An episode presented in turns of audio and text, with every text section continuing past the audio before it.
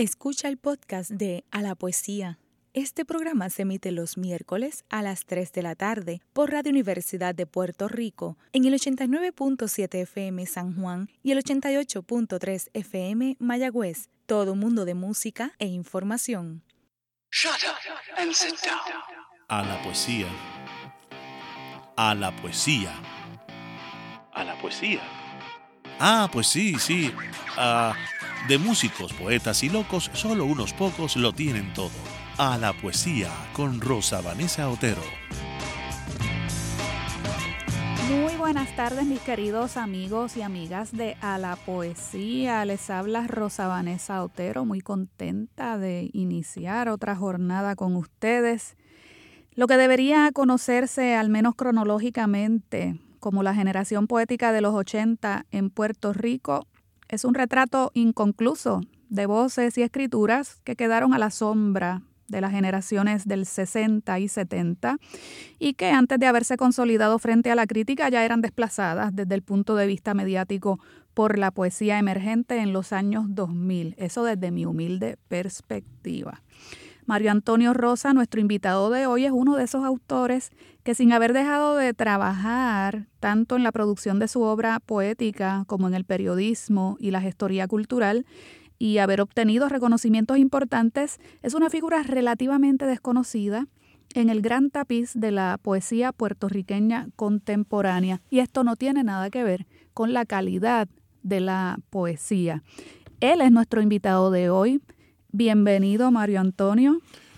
Bienvenido. Eh, gracias, gracias por la, por la invitación y encantado de estar aquí en, a la poesía. Pues hoy queremos asomarnos, ¿verdad?, a la trayectoria de este poeta a la luz de su más reciente libro, La Tierra de Mañana, y del mañana dar un vuelco atrás hacia el pasado para aterrizar en el presente. Bueno, Mario Antonio, siempre me gusta mencionar un poquito los datos bibliográficos para que te conozcan mejor. Eh, Mario Antonio es sanjuanero, nació en el 1966 y sus libros publicados en poesía se titulan Misivas para los tiempos de paz, que publicó en el 97 con la editorial Isla Negra, Tristezas de la erótica, también con Isla Negra, eh, publicado en el 2003, y Duelo a la Transparencia del 2005. Ese lo publicó la editorial del Instituto de Cultura Puertorriqueña. Has recibido unos cuantos eh, premios, algunos por el Nuevo Día. Has publicado a nivel internacional en unas cuantas eh, antologías. Em, tienes aquí pues unos reconocimientos que no solamente son en Puerto Rico, sino por instituciones más bien regionales e internacionales. Vamos a visitar esa tierra de mañana. Quiero que empecemos por este mañana, que es un presente, porque es el libro que estás ahora mismo este, presentándonos. Cuéntame sobre ese libro, que es una antología, ¿sí? Eh, la Tierra de Mañana eh, es un poemario. Eh, y el tema es la, es la transición de la noche oscura del lenguaje a la claridad, que es la expresión misma. Ese libro yo lo empecé en el año 2008 en uno de los, de los viajes que di a España y lo comencé en Barcelona. Y este fue la imagen de fue la imagen de la se quedó en mi mente la imagen de, la gente cruzando una gran avenida como, como si fueran dos, dos continentes enormemente separados así y la gente cruzando y se me quedó la imagen de las expresiones que eran bien diversas. Unos iban meditando, otros iban hablando, otros hablando por celular. Y eso lo, esa idea se quedó ahí y dije, ¿cómo será esto en cuanto a la poesía? Del momento que se presenta la, escritura del poema, que presenta la, la, urgencia del poema, porque es un momento que, es un poema que quiere escribirse, eh, se apodera de ti y necesita expresarse. Y yo lo veo como la transición entre la noche y el día. La noche no es que sea oscura, sino que es una noche donde se está elaborando todo eso, toda esa expresión, ¿verdad? Y ahí empecé a elucubrar y dije, bueno, por eso el título, La Tierra de Mañana. Eh, originalmente había pensado hacer un volumen de poesía reunida, todavía está en planes, eh, ponerle ese título. Y, pero ese, el título obedece al libro, a la propuesta, a esa transición que hay con la poesía. Entonces, pues trato de experimentar con unas fórmulas de metapoesía, el metalenguaje, todo eso. Cuando tú te refieres a, dijiste, la noche oscura del lenguaje y su movimiento hacia la claridad, ¿hay algún vínculo entre esa poesía tuya y lo que es la mística? Que maneja ese código de la oscuridad y la luz. Sí, la, sí la, por la noche oscura de, sí, la noche oscura del alma de, sí, pero sí, sí lo hay. Siempre hay, siempre eh, eh, y eso no propuesto, hay como un, siempre hay como un vínculo, hay como una, como una conexión. Porque algo que me... Los poetas puertorriqueños tenemos una especie de conexión muy especial con San Juan de la Cruz y compañía. Estoy recordando el que debe ser el libro más reciente de Noel Luna, Luz Negra, aunque maneja también otras, ¿verdad? Otras expresiones, eh, ciertamente tiene una impronta muy fuerte de, esa poesía mística española. Y entonces, otra cosa que me interesa, ¿verdad? De lo que estás diciendo, tu lenguaje podría considerarse por momentos surrealista, ¿sí o no? Sí. Sí. Eso es bien intencional, sí. Sí. Cuéntame un poco sobre eso para que el público conozca de qué tipo de poeta estamos hablando. ¿Tú te consideras hermético también como poeta o no llegas hasta ahí? Yo creo que no, pero hay una intención de presentar eh, en algunos momentos un hermetismo porque es como un juego, más con la imaginería, especialmente con la metáfora. Eh, a mí me impactó mucho la, eh, en las muchas lecturas que, van en el camino. Me impresionó mucho la, me impresionó mucho la, esa etapa de la metametáfora de los poetas rusos de los años 70 que llegaban, porque siempre tenía la costumbre de, eh, siempre he sido muy asiduo de la biblioteca y cuando en la escuela, recuerdo, la escuela superior donde yo estudié, tenía la costumbre de sacar un ratito después del almuerzo y no a leer. Y ahí me llegó unos, libros, entre ellos Brodsky, eh, Joseph Brodsky, me llegaron estos poetas que algunos fueron exiliados, pero la propuesta pues de la metamorfosis eh, era imagen dentro de la imagen. Y si hay como un tejido hermético, pero de una manera que lleve como una musicalidad, como un ritmo, y que, y que al mismo tiempo no se encierre completamente. Hay códigos y cosas. Sí, precisamente, por eso te preguntaba, porque me da la impresión de que dentro de ese aparente lenguaje surrealista, a veces hermético también, hay como dices, unas aperturas de claridad, unos pozos que le permiten a uno pues no sentirse excluido del todo. porque, claro, eh, si, si fuera totalmente hermético sería muy difícil este, para un lector, una lectora, el, el, poder seguir este, adelante con la lectura. Eh, tienes las dos cosas. Tienes, tienes este, como tú bien dices, la oscuridad y esas aperturas a la claridad. Eh, quiero saber entonces, cuando tú te iniciaste como, como poeta, ¿cuál era tu acercamiento? Em, ¿Tú has ido cambiando de, de poética? ¿Has ido creando diferentes acercamientos o te has mantenido en una línea? ¿Cómo ha sido tu proceso?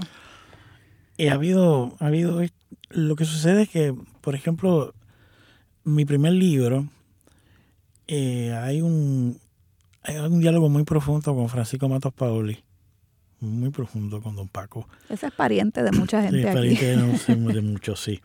El balcón, lo que decimos el balcón iluminado de Matos Pauli, allá en su casa en Río Piedra. Nosotros estamos trabajando en la Universidad de Puerto Rico en Macao un documental eh, entrevistándolo a él sobre la, experiencia poética y la experiencia carcelaria. Y la lectura de, su obra me, cautivó muchísimo. Eh, y yo decía, yo no entendía, porque él decía a veces en la entrevista, eh, me señalan como hermético, pero no. Y, yo lo leía. Y me parecía, ah, fantástico, me parece bien. Y entonces yo estaba todavía encontrándome con la poesía. Entonces ahí ocurrió una combinación con un libro de Octavio Paz que se llama La Estación Violenta, que yo lo encontré maravilloso. Entre esos, entre esos dos, entre esos dos, esas dos propuestas me, me quedé y empecé a escribir. De hecho, misiva, pues lleva una. Eh, hay una. como un diálogo con el canto de la locura en la cuestión de la extensión y también con la estación violenta en el sentido de la imaginería. Y ahí fue, ahí parte todo. Porque misivas realmente son poemas cartas, como si fueran epístolas. Y entonces, eh, eh, eh Matos Pablí, pues sí, me marcó muchísimo.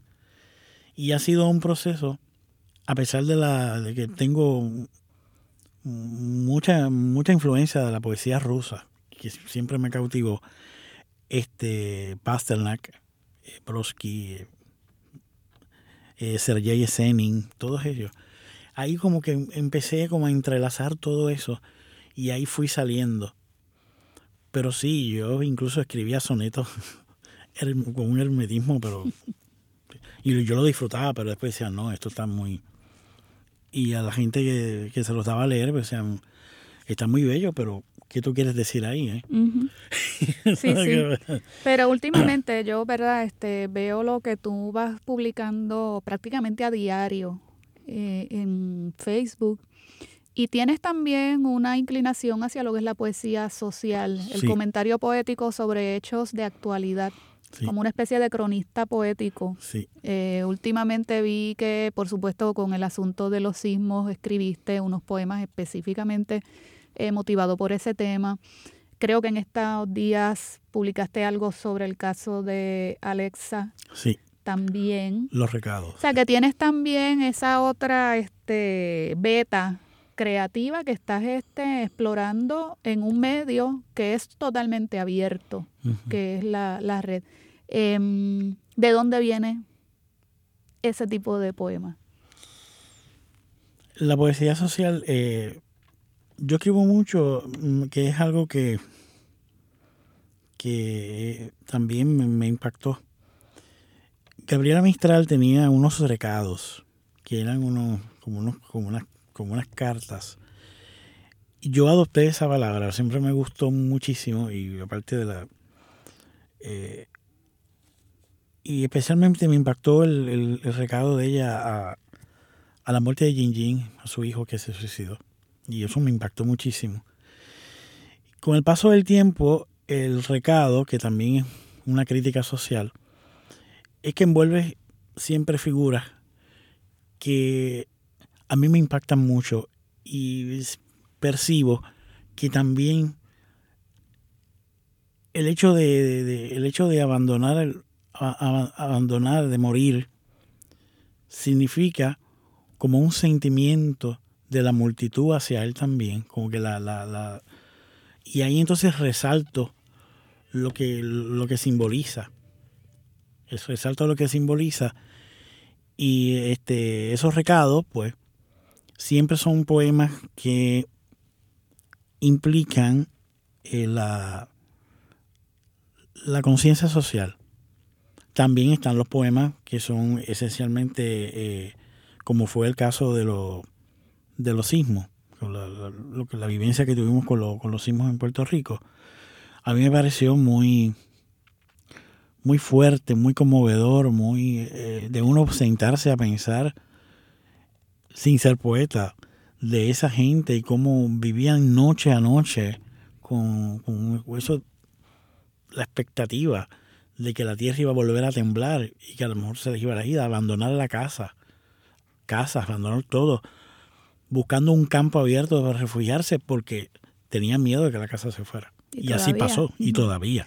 Sí, eso me lleva a, pensar también que, la poesía no siempre tiene que ser un proyecto que parte de una intención, digamos, ambiciosa en cuanto al control que uno pueda tener de lo que uno quiere decir o de lo que uno quiere crear, sino que muchas veces viene como un hostigamiento que la realidad te hace.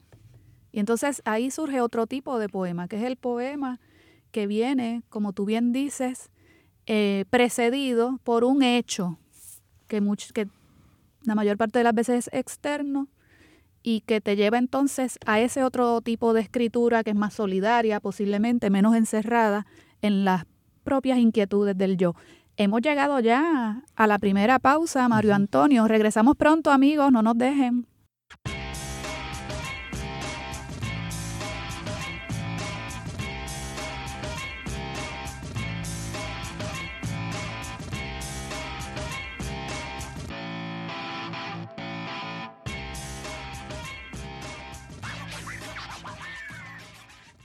Está escuchando el podcast de A la Poesía. Este programa se emite los miércoles a las 3 de la tarde por Radio Universidad de Puerto Rico en el 89.7 FM San Juan y el 88.3 FM Mayagüez.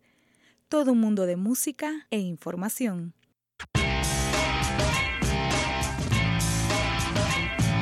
Y retomamos nuestra conversación con Mario Antonio Rosa y su nuevo libro La Tierra de Mañana. Bueno, como aquí siempre venimos a leer poesía, voy a comenzar a leer algunos textos de este libro. Me voy a tomar una libertad con este poema, Mario Antonio, y es que como estamos en la radio y entonces pues los periodos de atención pues pueden ser breves, voy a dividir en dos este, este poema que, que es largo. Aire de las frutas llamarada, puesta de luna en la oración. Yo no tengo el duelo de tu hoguera, la señal que salpican los océanos. Mírame ahora en mi cuerpo de papeles, cercano aliento hacia la luz. Oye mis semillas como una ola. Escucha, piensa los oídos transparentes. Desgarra el viaje hasta tus manos. Usa esa sangre de tus barcarolas, donde seas en tibios los idiomas. Yo no soy una noche a tu mirada, no puedo hacer de mi cuerpo la oscuridad. Ya en tu frente de posesiones espero una campana en tu locura perdida, un sonido que silencie como las hojas y luego estar sin mí, sin ella, dulcemente como dos bocas, ahogando profecías el disloque de todos los árboles del cuerpo, aire, aire mío de raptos, aire sin mundo, aire intruso de la ceguera, aire de cruces. Leí la mitad del poema y vamos a conversar sobre esa, sobre esa poesía que es cierto, tiene su oscuridad, tiene su claridad. Estábamos comentando en, en la pausa que mi gran amigo don Jesús Tomé dice eso. La, la poesía no siempre hay que entenderla, pero si se sobreentiende, eso suple, ¿verdad? Em, esa, esa, eso que podemos echar de menos los lectores, porque dense cuenta de una cosa, cuanto más espeso el lenguaje, cuanto más sustancia tiene el lenguaje, pues más este, posibilidades hay de encontrar distintos sentidos. Y eso no es un defecto, eso es una virtud en el lenguaje literario. Entonces, claro, los lectores tenemos la cultura que tenemos, la sensibilidad que tenemos y una cantidad de, de otras cosas que pueden afectar nuestra interpretación o nuestra recepción de los textos. Así que lo que para mí puede ser oscuro, para otra persona puede ser transparente, diáfano, claro. Em, por eso es muy relativo, ¿verdad? El, el, este comentario que podemos hacer acerca de si algo es claro u oscuro. El poeta aquí lo, lo, ¿verdad? lo ha expresado en esos términos y le hemos seguido la, la, la, línea porque es, es, una forma bastante fácil de entendernos. Eh, pero salvando eso, que miren, mil lectores distintos encontrarán mil interpretaciones distintas a un mismo texto. Y esa es la maravilla de la, digo para mí, esa es una de las maravillas de la poesía. No estamos metidos en un traje ajustado. Estamos metidos en un vestido que se ensancha, se estrecha, según lo que estemos, ¿verdad? Nosotros aportando también. Que mismo eh, en, ese libro, pues poema tras poema, hay como, como unos avances y retrocesos en cuanto eh, al planteamiento de la palabra. Hay también unas motivaciones ahí, incluso hay motivaciones amorosas. Para el tiempo de ese libro, pues, este, habían unos entornos amorosos. Hay muchos poemas de amor en sí, hay este muchos poemas de amor, sí. Porque se reirá, ¿verdad? Y entonces, pues, también se usa como una excusa para uno encontrarse con el lenguaje. Todo el tiempo vas a ver la, la orilla, de nuevo se acerca la luz, después se va, luego vuelvo a la oscuridad, ahí veo otras imágenes, eh, trato de imaginarme este, parte de eso, el aliento del lenguaje, todo eso, y es una constante en todo el libro, sí. Te has reído cuando has dicho que hay poemas de amor. Entonces resulta que en tu bibliografía tú tienes un libro que se titula Tristezas de la erótica. Sí. Háblame de ese libro porque ahora tú mencionaste los poemas de amor y te has reído. Vamos a ver qué está pasando. Bueno, eh, Tristezas de la erótica es también la experiencia amorosa. Es un libro este, muy biográfico, lo reconozco. Y el planteamiento fue qué sucedía después de que esa persona amada estaba fundida contigo en un solo cuerpo. ¿Qué pasa después? Mucha gente, ese libro pues este, yo lo presenté y me sorprendió que fue mucha gente a, esa presentación, pero me preguntaban, ¿por qué traes tristezas de la erótica? ¿Por qué eso cuando la erótica es divina, es lo fabuloso? Es lo... Y digo, bueno, la erótica también es una ausencia, porque cuando se recuerda a esa persona, pues este, deja como una, como una, como una sombra. Y eso se quedó ahí. Después de eh, Dura la Transparencia, pues una reflexión sobre la vida, ¿eh? pero también una reflexión sobre la vida antes del amor, en el amor y después del amor. Incluso uno se plantea todo, se plantea la divinidad, se plantea... Y eh, eh, ya en la tierra de mañana, pues ese recuerdo se queda ahí y entonces uno navega navega sobre, sobre, sobre, sobre las imágenes y sobre la poesía misma. Quiero leer uno, un fragmento eh, que me parece a propósito de este tipo de poema. Me has creado. Los contornos respiran bajo la única noche que se descubre. Me miro en ti para ser un cuerpo hombre, lodo, mujer, remolino, espesura, el lenguaje que vive en una sola palabra. Eh, me pareció este interesante de, esos poemas amorosos el que, mm, contrario a lo que suelen escribir, y por favor voy a cometer una generalización, me perdonan, contrario a lo que suelen escribir las voces masculinas sobre el sujeto femenino, en el que parece que la mujer, como que es al revés, la mujer es creada por la mirada del hombre, tú inviertes esto y tú estás diciendo me has creado. He interpretado bien ese poema. Sí, sí. Eh, eso pues me pareció interesante y, y, bello, vamos. Mm, no sé si notas que eh, este, me has creado, se lo digo a ella y se lo digo a la palabra, después las convierto en una sola y, las fundes. Y las fundo. Sí, Muy bien. Y, Voy a continuar entonces la lectura del poema que empecé hace un ratito. Mírame ahora en mi cuerpo de frutas, la herida está madura, va anocheciendo, besa las caídas que te hablo, no pienses el amor de mis despojos, no pongas al sueño la sombra de los viajes, quédate conmigo, llegan soledades, déjalas entrar descalzas para que canten, recogen el naufragio las estelas, una letra nos basta para abrazarte, una letra dormida en el final, Sígueme, incendia mi desnudez, espérame al cansancio de tu vacío, navega tus lámparas de niebla, ya me conocías desde el tiempo, tú sabes que no amo, se me perdió el silencio, eres como yo vencido en el aguacero, el agua que asedio no tiene tu costado, no te vayas, la muerte está en el fuego. Eres un poeta lírico. Sí, sí, sí. Sí, incluso en muchos poemas yo escribo este como digo, a veces hago unas separaciones así, digo, este, soy lírico pero no quiero serlo, quiero ser otra cosa.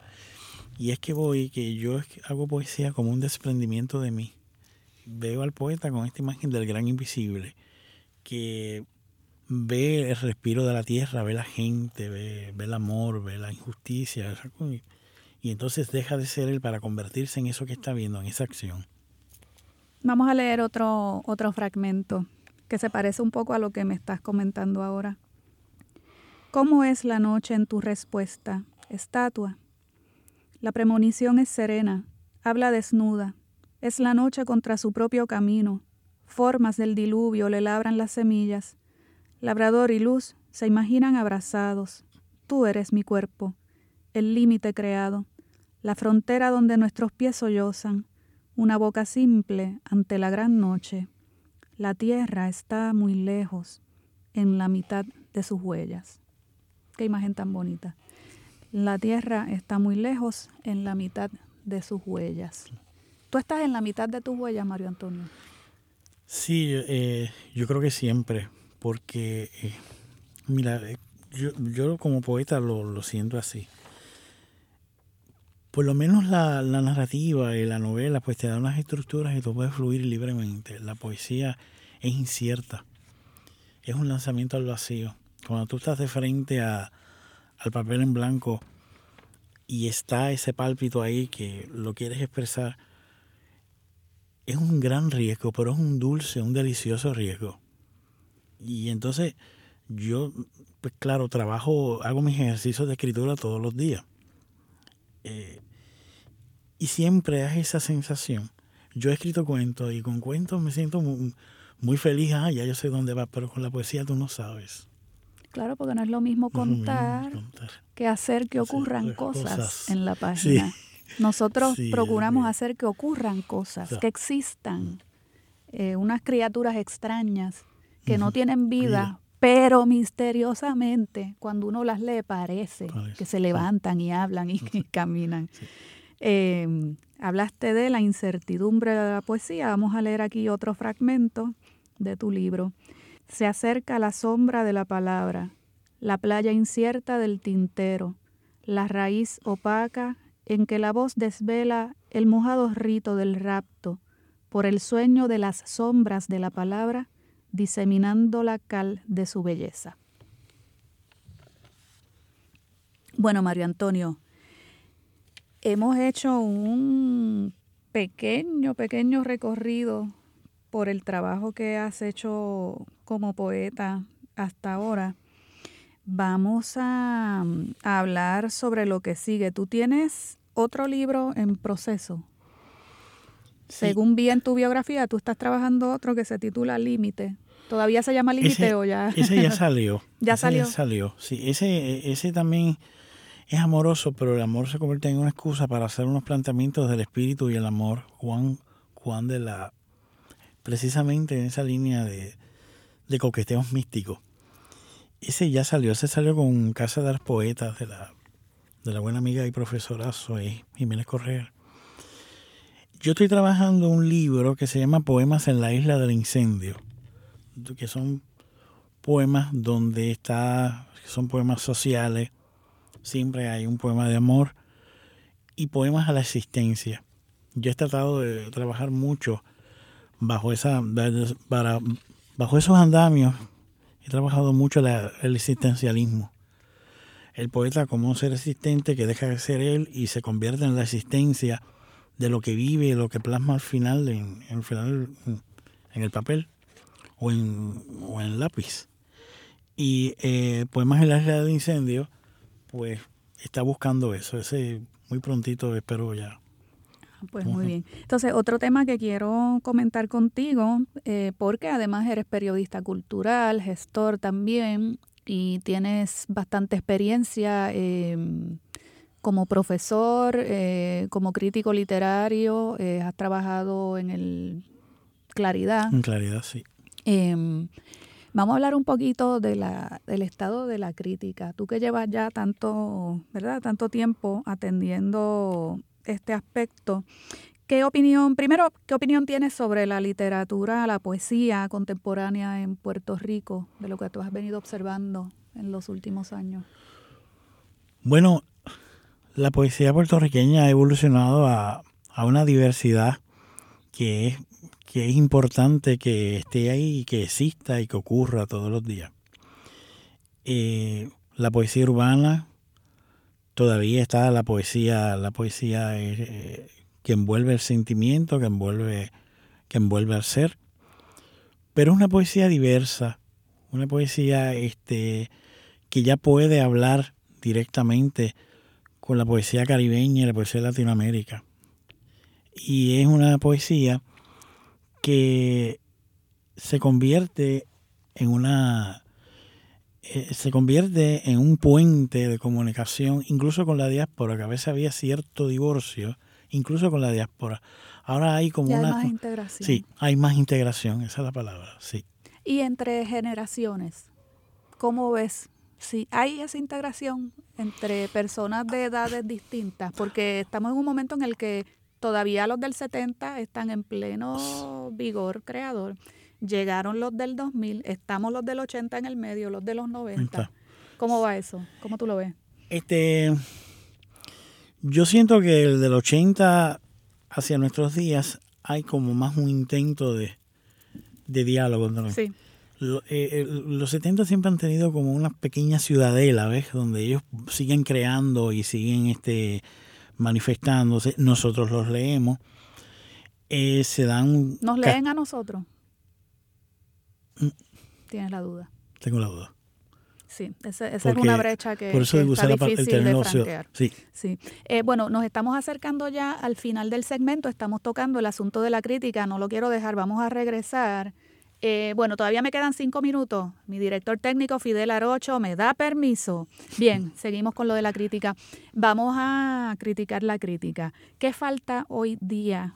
Porque ciertamente hay unos problemas dentro del, sistema, entre comillas, porque yo no creo que exista un sistema literario eh, como tal. Eh, ¿Qué tú observas en cuanto a qué necesidades tenemos de crítica. Me da la impresión de que la crítica se ha quedado encerrada en el claustro universitario. Encerrada, encriptada, diría yo. En el lenguaje, tú dices. Sí, encriptada en el sentido de la difusión, de, de, de, de, llegar, de llegar a uno, de llegar a unos lugares dentro del país y dentro de la, dentro de la, de la expresión nacional que se han quedado como en unos pequeños reinos. Yo lo digo así. Se subestima, se subestima la capacidad que tengan las personas no universitarias para entrarle a una reseña, a, una nota sobre un libro. Sí se subestima. ¿Crees que sí? creo que sí, creo que sí. Debe, debe haber, debe haber una, una compartición más del criterio de del criterio de que es un libro, de lo que persigue, hacia dónde va. Pero pienso que, se ha limitado. De hecho, yo me arriesgo a decir que, y es bajo mi responsabilidad, que hay cierto oscurantismo con la crítica, con la crítica nacional. O sea, eh, no, se, no se aborda como se abordaba, eh, por lo menos en los 80, en los 90. Experiencia. Mi experiencia en México era que había una diversidad. Cada libro tenía una reseña que lo, que lo, que lo precedía. Estaba el libro, o sea, y yo recuerdo que en una semana en Guadalajara, que fue donde yo, estuve, viví y estudié, eh, en una semana se presentaban siete novelas y todas tenían su reseña, a favor o en contra, pero la tenía. Había una gran actividad, de hecho ahí yo me forjé como crítico, hay una, una gran, una gran, una gran, este, y el crítico literario tenía periodísticamente un rol casi protagónico sobre porque la literatura se considera una expresión poderosa, máxima, cotidiana incluso. Sí, y de hecho entonces estaba la, el periodista crítico de cine, el de teatro, el de, literatura, el de pintura, o la de pintura, ¿verdad? Em, ¿Se puede hablar en Puerto Rico de rescatar una forma de comentar los libros que no tenga que estar hecha, digamos, desde la perspectiva densa, enjundiosa y a veces críptica, como tú dices, desde el punto de vista teórico de lo académico? y que se pueda considerar un género periodístico, pero que el que sea un género periodístico no, se, no necesariamente signifique que es trivial o que... ¿Entiendes por dónde voy? Puede haber también un poquito de, prejuicio acerca de lo que sería una forma de comentar los libros que no llegue a la profundidad tal vez de un estudio literario, que entonces eso los colocamos en un libro, en una revista académica, pero que tampoco sea una notita de comunicado de, prensa. Comunicado de prensa, sí. Bueno, nos vamos a la siguiente pausa y redondeamos esto cuando regresemos.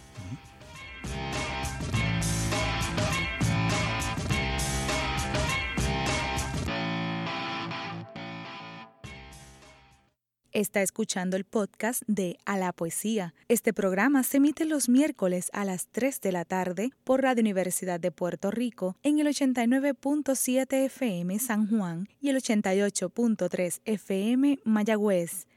Todo un mundo de música e información.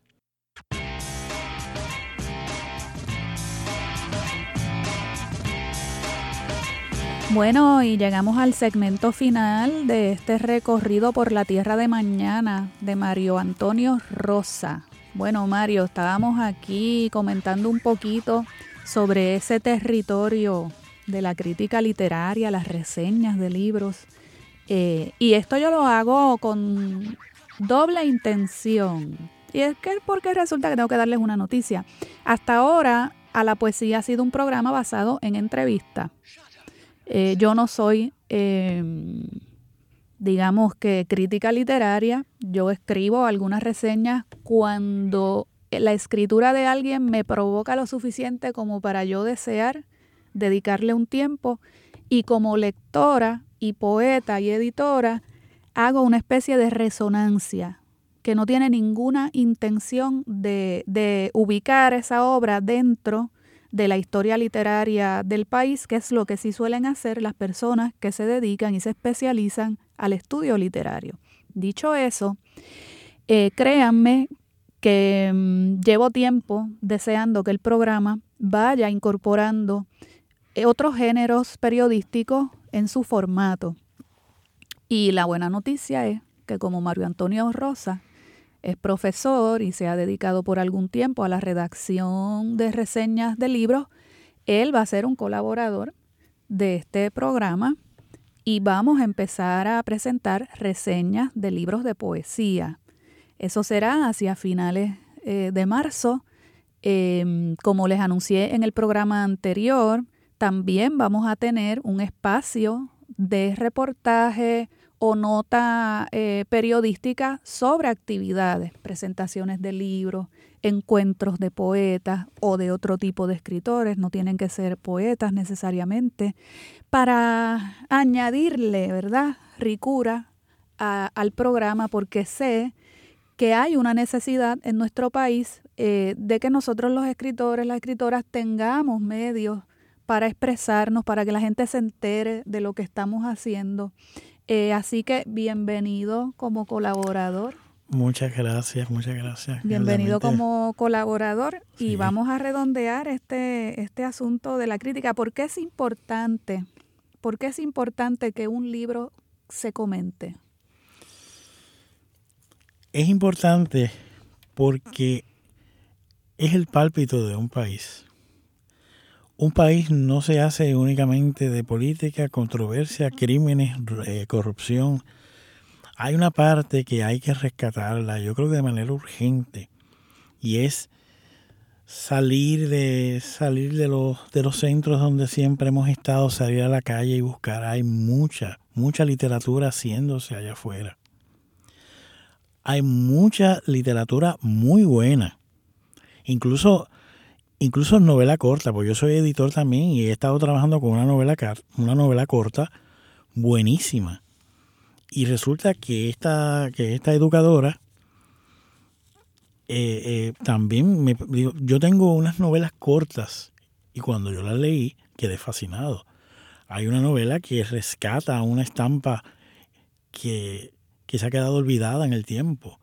Y es la es los jueguitos esos de gallo que, que había en la, que se ponían así, que son una cosa que a mí siempre me chocaba. Digo, bueno, ¿y por qué tanta...? Con pepitas de algarrobo. Con pepitas de algarrobo. y es, es, el abuelo y el nieto que es, que es electrónico, pero se ha identificado con la con esa, con esa estampa y el abuelo y esas cosas. Hay que rescatar y hay las reseñas son importantes porque es un marcador que uno le da al lector y el lector decide si es un buen libro o no, o si se identifica o no con él. Si entramos en una crítica, pues ya se habla, se ubican las influencias, se ubican eh, eh, eh, las modalidades que hay en el libro, qué se pretende, en qué falla, en qué no falla. Pero hay que promover nuestra literatura. Nos vamos a encontrar de todo. Allá hay, es una selva con muchísimas especies y muchísimas cosas, y floricultura y todo. Pero hay que ir llegando a esa gente y las actividades. Mucha gente se me ha acercado, yo quisiera presentar un libro, pero no sé cómo hacerlo.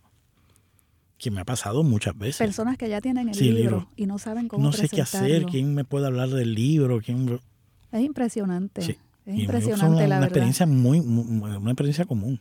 Sí. sí. Hay mucha necesidad. Así que ya lo saben. Em, como es un medio radial y ustedes están oyéndonos, pues no podemos eh, matar el programa con una crítica literaria en profundidad. Y estoy hablando de profundidad como se habla de longitud, extensión.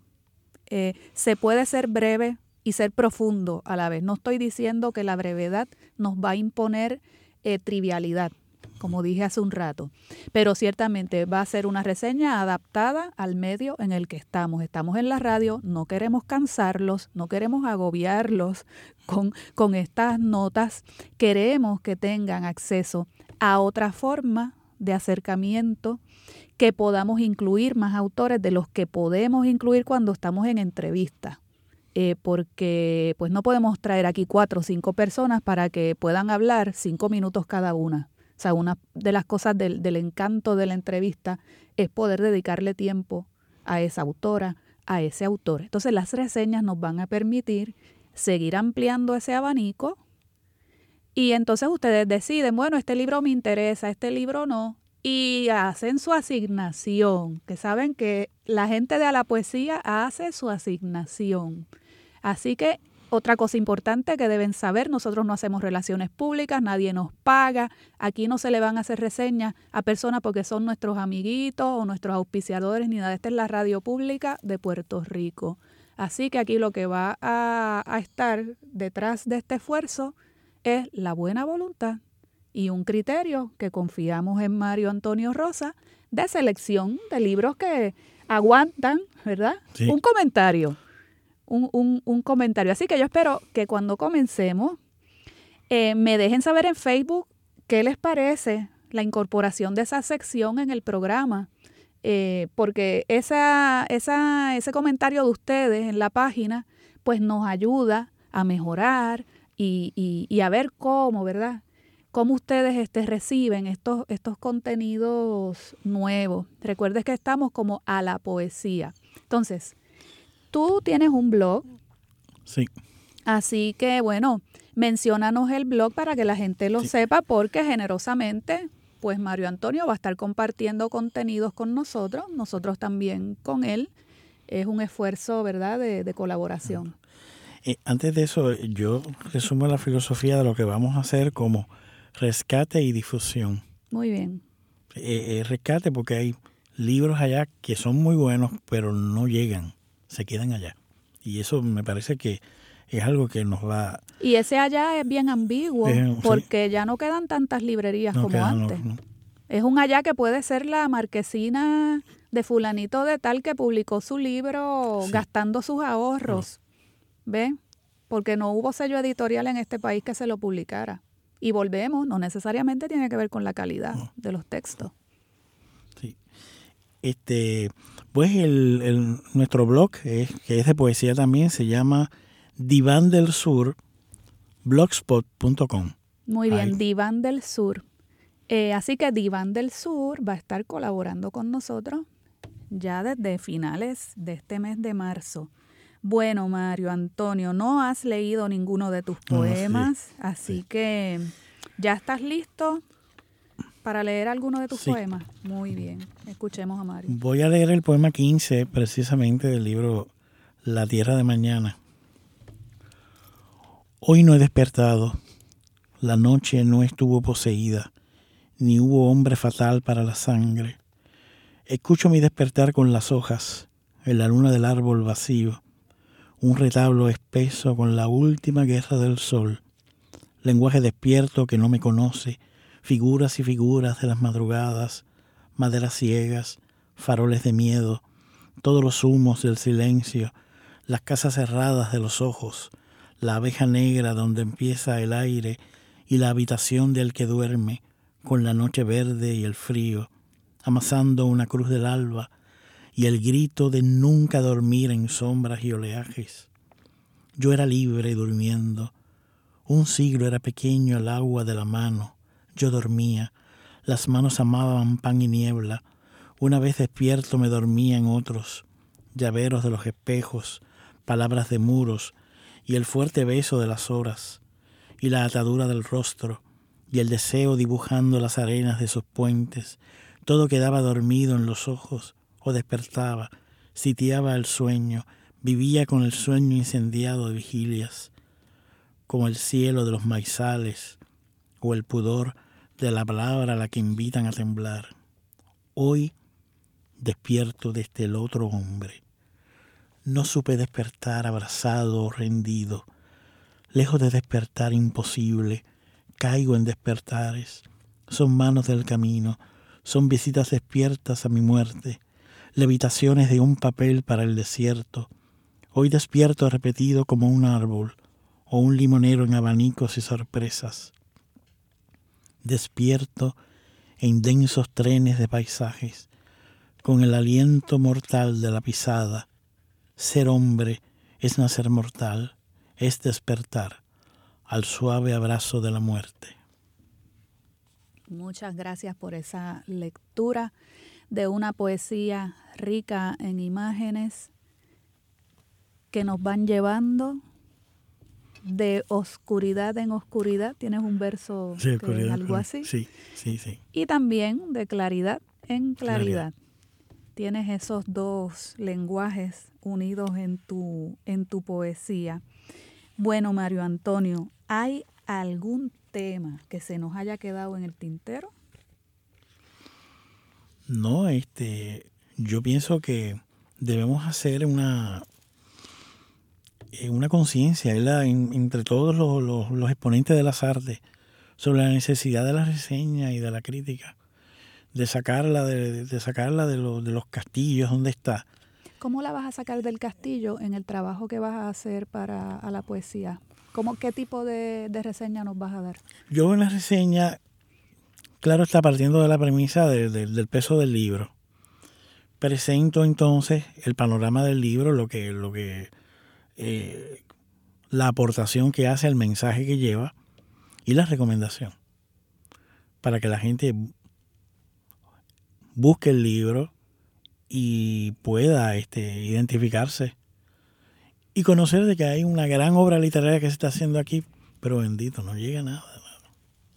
Bueno, para que este esfuerzo, ¿verdad?, tenga sentido, es importante que nos hagan llegar las obras. Hasta ahora, de hecho, hemos estado recibiendo eh, libros que voluntariamente eh, las personas nos traen aquí a la emisora. Eso es parte de lo que nos ha motivado a, a abrir esta sección, porque si no se les invita a entrevista, pero se les hace su reseña, ya se les está, ¿verdad?, eh, dando un, espacio.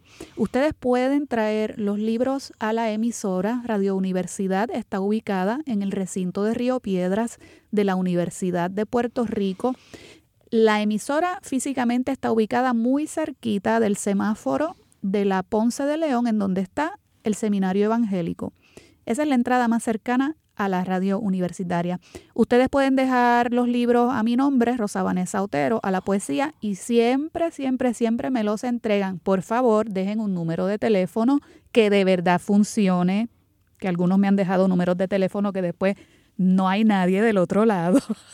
en serio, me ha pasado. Y créanme, yo llamo, yo llamo. Eh, me dejan su, su email también, su dirección de correo electrónico. Y entonces, pues, nosotros entramos en contacto con ustedes. Anímense, anímense. Eh, los que conocen personalmente a Mario Antonio también, entonces pueden empezar a, a enviarle también. A, ti, ¿a dónde se te pueden entregar los libros? Los libros, me, este. Por correo. puede ser por correo. Me escriben en mi inbox, yo estoy en Facebook. Y mi correo electrónico, Sí, porque Mario Antonio es independiente, él es un freelancer, yo no le voy a estar controlando a Mario Antonio lo que él quiera o no quiera Pero reseñar. si Pero por aquí. supuesto, si los quieren canalizar siempre a través de a la poesía, está muy bien, Sí. porque ahí entonces yo tengo oportunidad de decidir, bueno, a esta persona la invito para entrevista o a esta otra dirijo el libro a Mario Antonio. Vamos a hacerlo así. Sí, Estamos sí. aquí improvisando, no, decidiendo. así. Eh, me los envían acá, siempre a la poesía, y entonces créanme que nos vamos a, comun- a comunicar. Y si se comunican conmigo, yo les digo que los hagan llegar acá. Y, Muy bien, pues es entonces perfecto. a la poesía en Radio. Universidad de Puerto Rico, eh, remítanos sus obras. Quiero agradecer un regalito que me han dejado aquí en la estación. Es de la profesora Eida Zambrana. Es una agenda de pinturas y poemas. Y lo que me gusta, Mario, es que dice agenda artística para el año que quieras. Esto se adapta sí, perfectamente a mi forma de ser Sí. que, que los años como que yo no los distingo mucho y Es la las primer- agendas Sí, se la, me es cruzan. la primera agenda libre que veo y, y, eso, y esos dos universos, el verso y la, y la, Sí, la, verdad pintura. es que está, es un diseño bastante esmerado, tiene poemas, tiene arte plástico de esta profesora. Así que, profesora, muchas gracias. Eh, Eida Zambrana, agenda artística para el año que quieras. Es importante también recordarles que estamos en Mixcloud. Allí están subiendo todos los podcasts de los programas. Pueden buscar programas que quieren volver a escuchar o programas que ustedes entienden que a alguna otra persona amiga les puede interesar, los pueden compartir y les llega el sonido completo del programa. Esa página se llama Mixcloud. Para las personas que ustedes saben que a lo mejor no nos van a escuchar por la radio, pero que están siempre con la computadora, con la laptop, con la tablet, esas nos pueden escuchar por TuneIn, que la estación tiene allí eh, un sitio y, pueden entonces escucharnos en directo por TuneIn. Bueno, finalmente les quiero invitar a ver unos cuantos poemas que publiqué en la revista Cruce. He puesto el link en la página de Facebook. Pueden visitar allí esos poemas que, que me publicó Cruce. Es una edición especial que está dedicada al género de la música.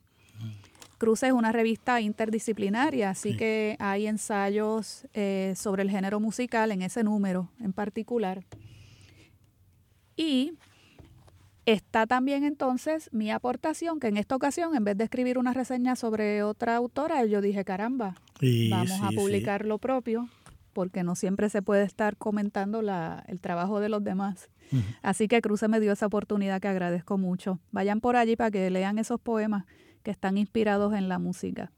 Eh, acaba de darme mi director técnico acá la dirección de Radio Universidad porque si prefieren enviar por correo los libros, si ustedes viven lejos de San Juan, pues claro, envíenlos por correo. Es Radio Universidad de Puerto Rico, apartado 21305, apartado 21305, San Juan, Puerto Rico 00931. Como siempre, miren, les pongo esto por escrito en Facebook. Si a usted se le olvidó y después se acuerda, pasa por la página de Facebook y entonces va a encontrar esta dirección. Bueno, Mario Antonio, ha sido un gusto tenerte acá. Igual, igual. Espero que seas bien recibido por la audiencia Espero, cuando a empecemos a, subir esas sí. De los autores ni me voy a preocupar porque siempre va a haber alguno que le va a gustar, otro que le va a gustar menos, pero bueno, la mayoría yo creo que se van a sentir este mínimo, mínimo reconocidos, que, que se apreció, ¿verdad? E, ese esfuerzo creativo. Em, así que nada, seguimos para adelante. Claro que sí. Con el Diván del Sur y también con Narrándonos, que viene por ahí con las notas de actualidad a cargo de Richard Rivera Cardona. Eh, bueno, amigos y amigas, hemos llegado al final. Espero que les haya gustado esta edición de A la Poesía y que sigamos sumando. Ya vamos por 325 en la página. Ahora tenemos que ir a por los 400. ¿ah? Ahora ya vamos para los 400. Hasta el miércoles que viene, a la poesía.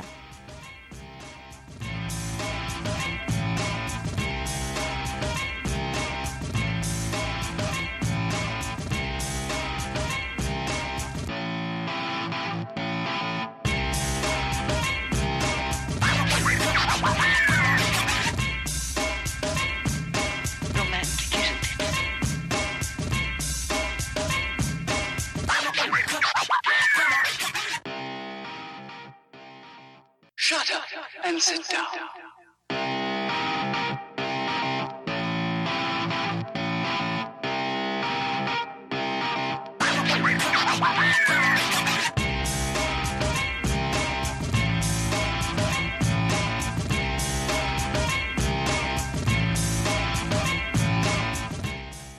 Shut up and sit down. A la poesía levanta el vuelo hasta el próximo miércoles a las 3 de la tarde por Radio Universidad de Puerto Rico. A la poesía con Rosa Vanessa Otero. Acaba de escuchar el podcast de A la poesía. Le invitamos a que nos sintonice los miércoles a las 3 de la tarde por Radio Universidad de Puerto Rico en el 89.7 FM San Juan y el 88.3 FM Mayagüez todo un mundo de música e información.